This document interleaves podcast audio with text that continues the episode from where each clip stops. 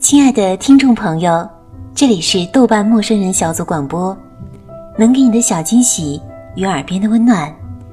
我是本期节目的主播朵拉。前几天在新闻里看英国威廉王子大婚，不知为何让我想起了《国王的演讲》这部电影，于是，在豆瓣翻来这篇来自纳兰妙珠的影评，分享给大家。从企鹅公爵到信天翁国王。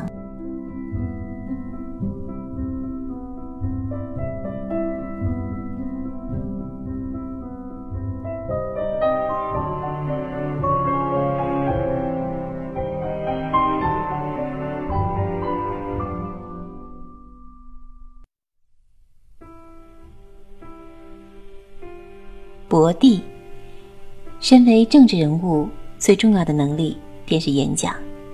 政客欲征服民众，只需一副好口才。一条三寸不烂之舌，胜过百万雄师，可拨动万众心弦，可不战而屈人之兵，可驱懦夫昂扬赴死。几乎每位政治家都有彪炳史册的演讲史迹。孔明骂死王朗，拿破仑有。蒙特诺特战役演讲，金博士有我有一个梦想，麦克阿瑟之老兵不死，只是逐渐凋零。另外还有画了一个圈的南方谈话等等。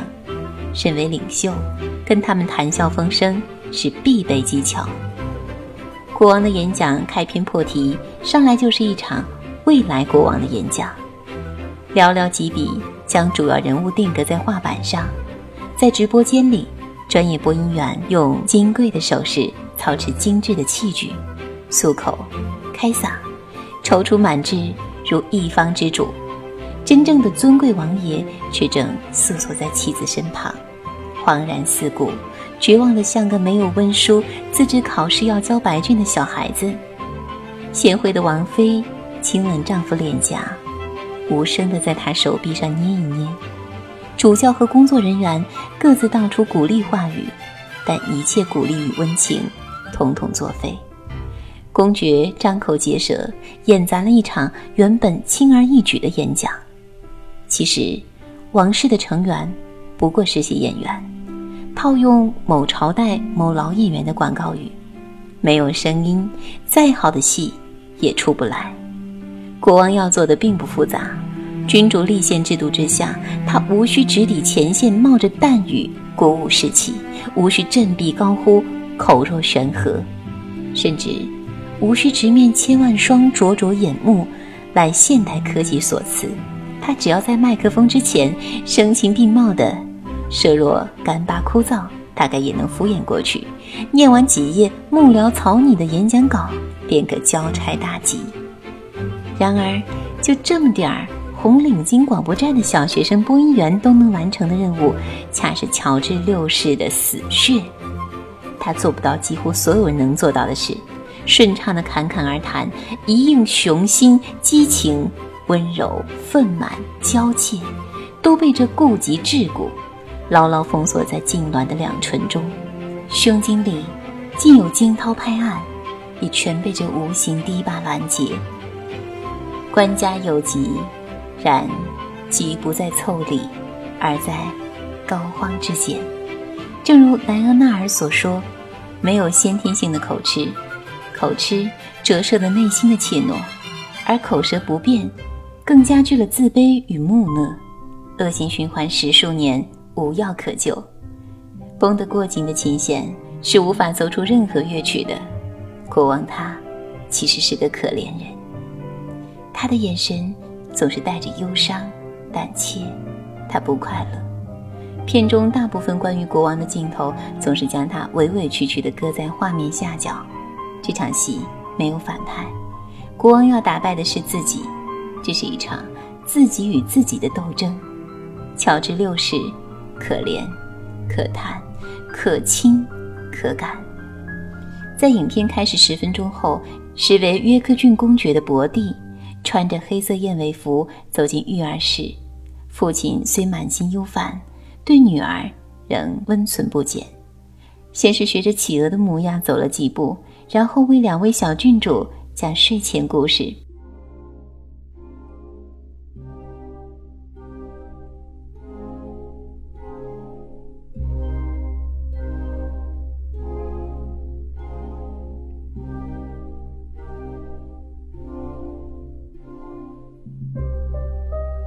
从前有两位小公主伊丽莎白和玛格丽特。他们的爸爸是一只企鹅，因为他被一个邪恶的巫婆诅咒了，这对他来说太不方便了。因为他喜欢抱着他的公主们。巫婆让他们去南极，如果不能飞，这可是很长的一段路。他一头钻进水里，只为了能在午饭前赶到。他还让一个过路的摆渡者带他过去。他成功的回到了宫殿里，给了厨师妈妈一个大惊喜。小女孩们在厨房给了他一个大大的拥抱和吻。在那个吻之后，你们猜他变成了什么？故事到这里，所有人都会跟伊丽莎白和玛格丽特一起神往的笑着，脱口而出：“他变成了一个帅帅的王子。”但企鹅公爵给出的答案是，他变成了一个短尾巴的信天翁。在公主们失望的哦了一声之后，企鹅爸爸张开双臂解释说：“这下他有了很大的翅膀，可以抱着他的两个小宝贝了。”然后。他略显笨拙地西行到小郡主们面前，紧紧地搂住她们，在公爵夫人的微笑注视下，将慈父的亲吻降落在女孩们金黄的卷发中。信天翁是鸟类中翼展最宽的，张开翅膀可达三米以上。这个企鹅变信天翁的故事，初听来只为烘托王室一家亲的美好氛围，以及伯蒂的外冷内热。中篇之后会发现，此故事提纲挈领地寓意了全篇。王子殿下英俊儒雅，仪表堂堂，却偏生有着上不得台面的毛病，真有如天降诅咒。抱着他的公主们，以及守护他的臣民，代替他前行的摆渡者，自然就是语言治疗师莱昂纳尔。至于成功回到宫殿里，给了厨师和妈妈一个惊喜。惊喜当指他完成了对他来说最艰难却又最重要的圣诞演讲。厨师可理解为首相丘吉尔，这大国如烹小鲜吗？故事结局最耐人寻味。惊喜过后怎样？笨拙企鹅是否就此脱胎换骨，变成完美王子？错，没看电影之前，大概所有人都会认为，最终莱安纳尔医好了国王的口吃。其实，伯蒂的口吃始终未能治好，但是他完成了圣诞演说，并因此化成具有更坚强翅膀的信天翁，虽然还是禽类。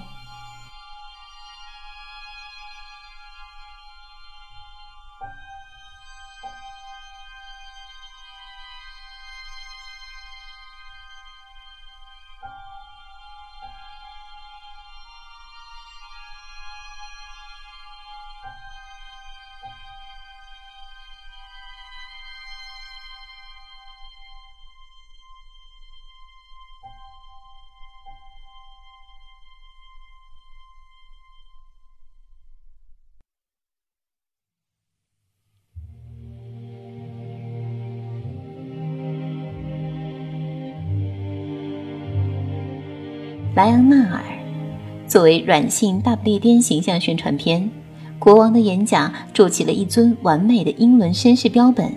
语言治疗师莱昂纳尔，莱昂纳尔的年纪当时六十尚不足，五十颇有余。他已经到了永不会觉得尴尬和别扭的年纪，一对冷静双眸洞悉世事，始终云淡风轻，宠辱不惊，让人对之如坐春风。莱昂纳尔与伯蒂的交锋，则是贯彻全篇的美妙二重奏。两人就像一对反义词，地位一尊一贱，态度一张一弛，情绪一明一晦。然而，尊者常露人弱之态，贱者并无卑微之心。莱昂纳尔不卑不亢，泰然自若；伯蒂拘谨矜持，暴躁不安。草头郎中对一国之主不掐媚。九五之尊对草头郎中也不轻蔑，克林与拉什的对手戏正如一发之上，悬千钧之力。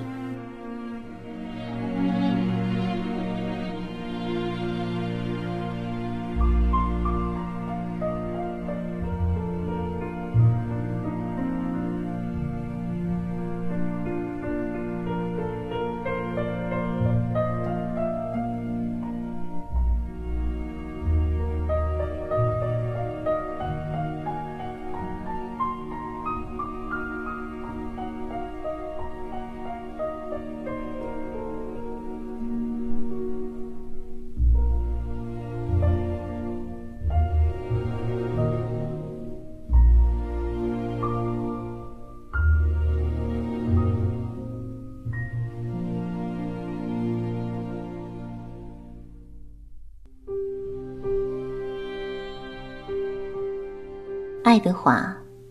爱德华八世对历史的贡献，一则运势，一只温莎结。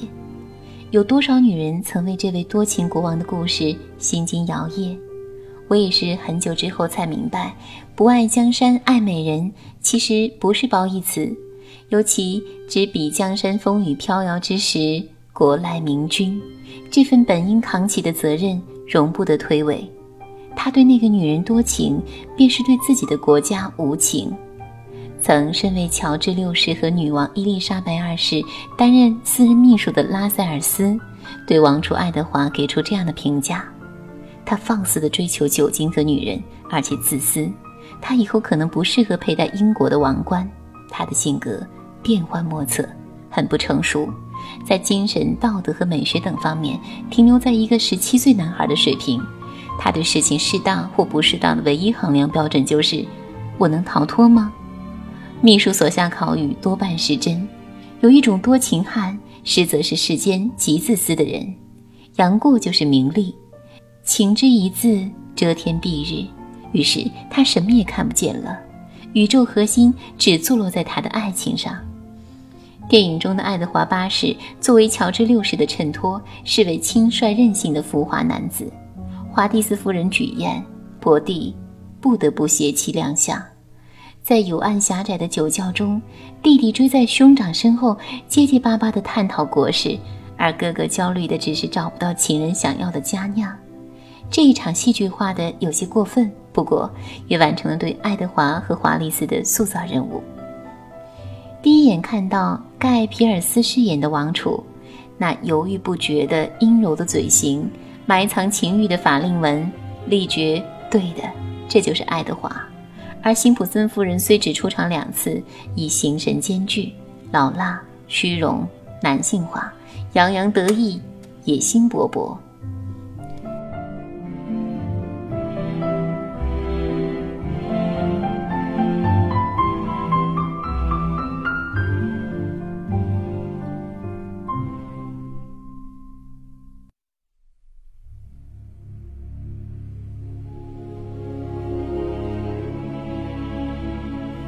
国王，国王交谢，新王接任，伯蒂被推上王座。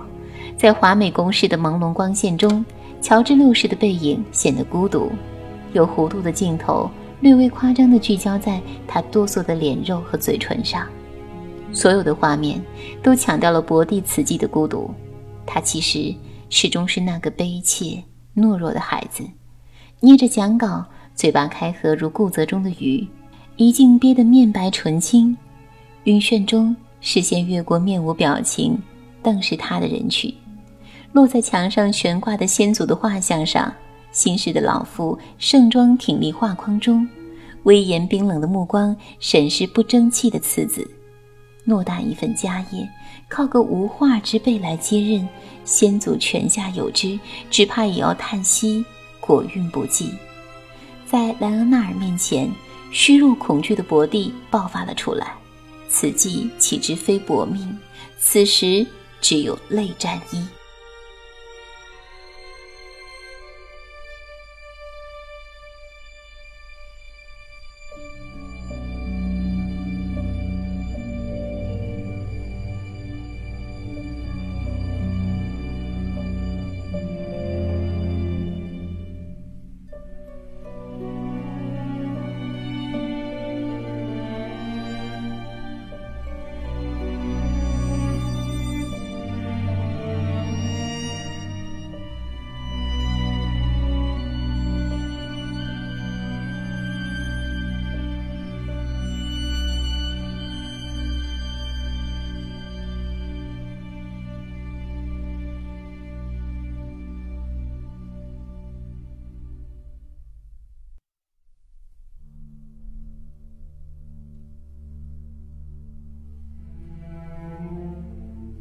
伯蒂与妻女观看希特勒演讲一场戏，意味更为深远。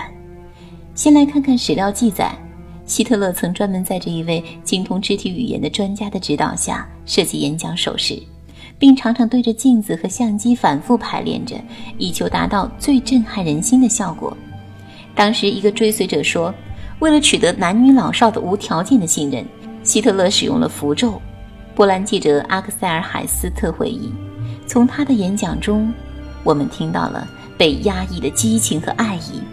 表达这一切的是爱的语言，他的叫喊充满着憎恨和情欲，他的话语充盈着暴力和残忍。所有的语调和声音都受神秘的本能支配，他们如同被压抑太久的邪恶冲动。希特勒把语言暴力发挥到了极致，不论是敌人还是朋友，他纷纷将他们挑落马下。冯米勒教授回想起某暴动中希特勒的演讲时说。在我整整一生中，除了那一次，我再也想不起来，在几分钟或者几秒钟内能让群众态度转变如此神速的情景。奥托·冯·哈布斯堡在一次观察后说：“跟他站在一起的共产党人，在开口之前就被他打动了。他是个有某种磁性的天才。”作为将领的布劳希奇说：“我和这个人争辩的时候，感觉就像是要窒息了，我再也说不出一句话来。”坎哈德·米尔西说：“在他面前，我就像是做错算术题的小男孩。凭这样的本事，希特勒不无骄傲地说：‘世间有一种成就可以使人很快完成，并且获得世人的认识，那就是讲话令人喜悦的能力。’”说回电影，画面中滔滔不绝演讲的那人就是挑起世界战争的公众之敌，但他的演说技巧与得到的效果无可挑剔。博蒂当有且恨且妒的一念闪现，但他目光随即平和坚毅下来。正义与邪恶之分野，不靠口才来划分。引用某影评的话，有的人也许言辞流利，善于煽动，但却可能是恶魔；那些羞涩木讷甚至笨拙的人，却可能有一颗善良、勇敢的心。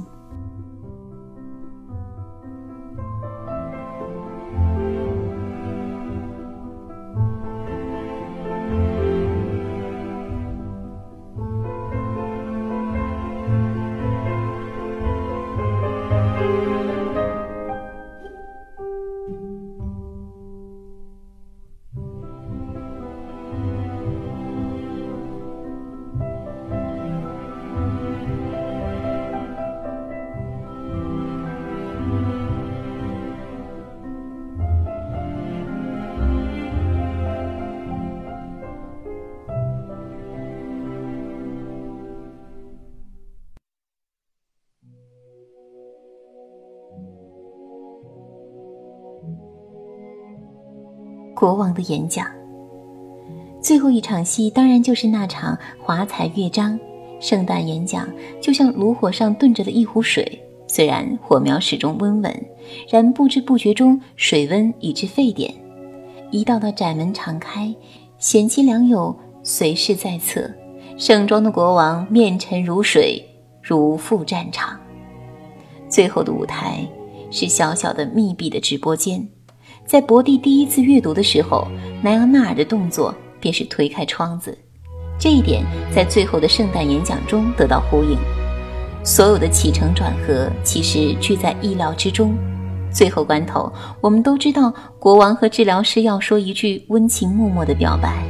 果然，国王至诚道谢，而莱昂纳尔的最后一句话则是：“忘掉其他一切，对我说，对我这个朋友说。”三次红灯闪烁在伯蒂面前，照应了影片开出他的失败。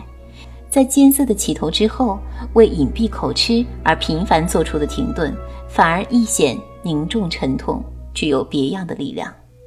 片中也有几次，国王险些结巴起来，全赖莱昂纳尔的眼神与无声手势，但他渐入佳境，渐入佳境，咬字吐音从未如此勇敢与坚定。要抵抗强权，要发出自己的声音。这演讲，为臣民，也为自己。穿插出现在博蒂演讲画面中的几组人，几乎回顾了全篇情节。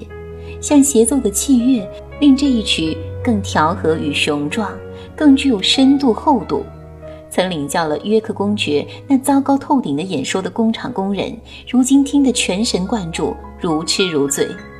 曾多次鼓舞乔治六世的主教与首相，装肃端坐，想必坚定了抗战之心。独处小室，守着孤灯的王太后，嘴边逐渐浮起微笑，自是对儿子的赞许与自豪。在遥远的精致公馆中，躲清闲的爱德华与华丽丝，表情复杂难言。华丽丝发上绑着花纹发带，浮夸突兀的像个时装杂志上的假人。大卫则满面阴沉，是否在被弟弟打动的同时，也嫉妒了他的感召力？依靠着他的华丽丝，几乎是立刻察觉到他的异样情绪，伸手抚慰。当然，若无这等机敏，也不能俘虏君主之心。最后，莱昂纳尔垂下双臂，肃立聆听。他知道不必再指挥协助，乔治六世已脱胎换骨，真正的国王在这小小格子间诞生。历经艰险，伯蒂终顺利完成最后一个词：胜利。始终抓紧座椅扶手的王后，欣慰地与女儿互望，脸颊上有恰如其分的一滴热泪，那滴泪，只星光似的一闪。大功告成后，莱昂纳尔与国王相视微笑。莱昂纳尔并未恭喜，只微笑道一句：“你在 W 上，仍有些打结。”这轻描淡写的一句。掩盖胸中感慨与喜悦的澎湃波涛，简直有谢安的小儿被以破贼的妙处。完成之后又如何呢？紧闭的门次第敞开了，伯蒂终于微笑着走出昂首阔步的国王的步伐，悲心交集的贤妻悄声道：“我知道你会很棒。”首相与主教诚挚祝贺，国王携卷走上阳台，领取民众的掌声与喝彩。温柔舒缓的钢琴交替流转在国王与莱昂坚毅面容上，一切美好如童话。最童话的结局字幕是：从此他们幸福的生活在一起，做了一辈子的好朋友。毋庸置疑，国王的演讲是一部完美的电影，就像是无可挑剔的美人。浓鲜适中，修短合度，增之一分则太长，减之一分则太短。注粉则太白，施朱则太赤，由国民性决定。英文影像总有一种克制的情绪，没有欢呼夹杂狂吼，也鲜少眼含热泪的相拥。画面与音乐均委婉而素净，芳泽无加，铅华馥郁。这便是一片幽情，冷处浓。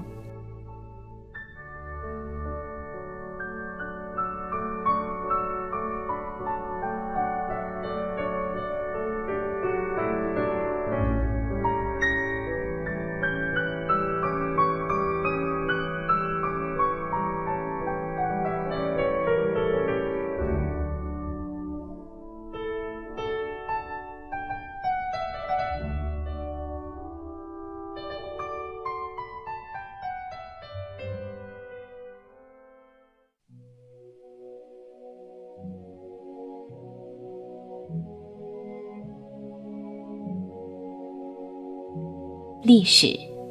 上个月恰巧买到一本法国记者贝特朗梅耶斯塔布莱所写的伊丽莎白二世时期的白金汉宫生活。无论在民主国家、封建国家、君主立宪还是社会主义，宫闱秘辛都隐在层层帘幕之后。不过赖有大胆卷帘人，我们也随之窥探一二。该书中一些段落提及了乔治六世和他的王后。讲伯蒂的不多，对王后大加颂扬。我估计把这些段落人肉搬运到这里，作为注脚。有时，乔治六世的绰号叫 Bertie，此人用喝酒来增加力气。他的双脚夹着钢制夹板，因为他的双膝外翻。他进入会客厅时，仆人都伸出胳膊来推他，他总是哭着进去。粗心的国王。某天，乔治六世不留心给一个人授衔两次。到了第二轮授奖的时候，国王察觉到您看来非常不安呐。可爱的王后，一名老仆人说：“第一次碰见王后，人们都不注意她矮小的身材。王后只有一米五五和丰腴的体型，因为大家都被她的热情和魅力吸引了。她非常喜欢微笑。她是一个有头脑而又善于逗乐的人。”从结婚到乔治六世登上王位的十三年中，他的性格要服从王室的庄严与新位置带来的挑战。在出访活动中，约克公爵夫人能让事事都变得容易。她的玩笑能让最害羞的人捧腹大笑。在舞会上，他对舞技平平的舞伴说：“加油，太棒了！你至少还没把我的王冠碰掉嘛。”他对分内的事情一点也不厌恶。人们赞美说，她要是戴上了一枚新宝石，就高兴得仿佛刚刚发现愉快地度过一个美妙的下午的新方式。公爵夫人如此自如。丈夫羡慕不已，因为他严重的口吃的确是个不小的缺陷。一九三六年十二月十日，爱德华八世逊位，约克公爵被即将落在自己和妻子身上的责任震惊的一个字也说不出来。十二月十日，这位新国王的第一个动作就是授予妻子一枚嘉德勋章。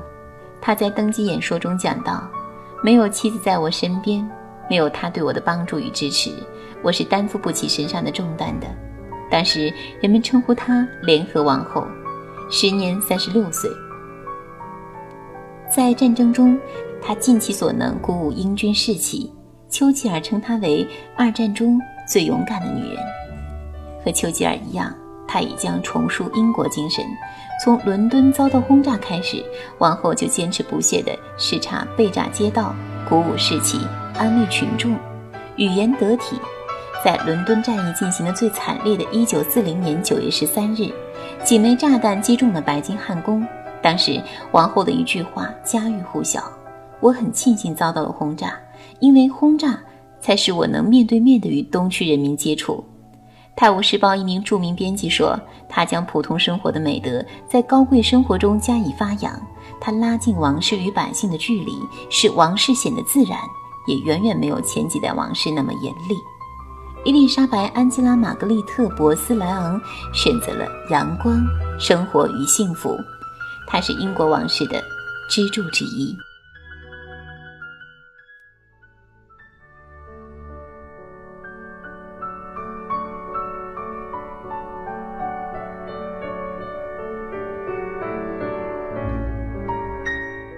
陌生人小组广播，能给你的小惊喜与耳边的温暖。我是朵拉，感谢您的收听。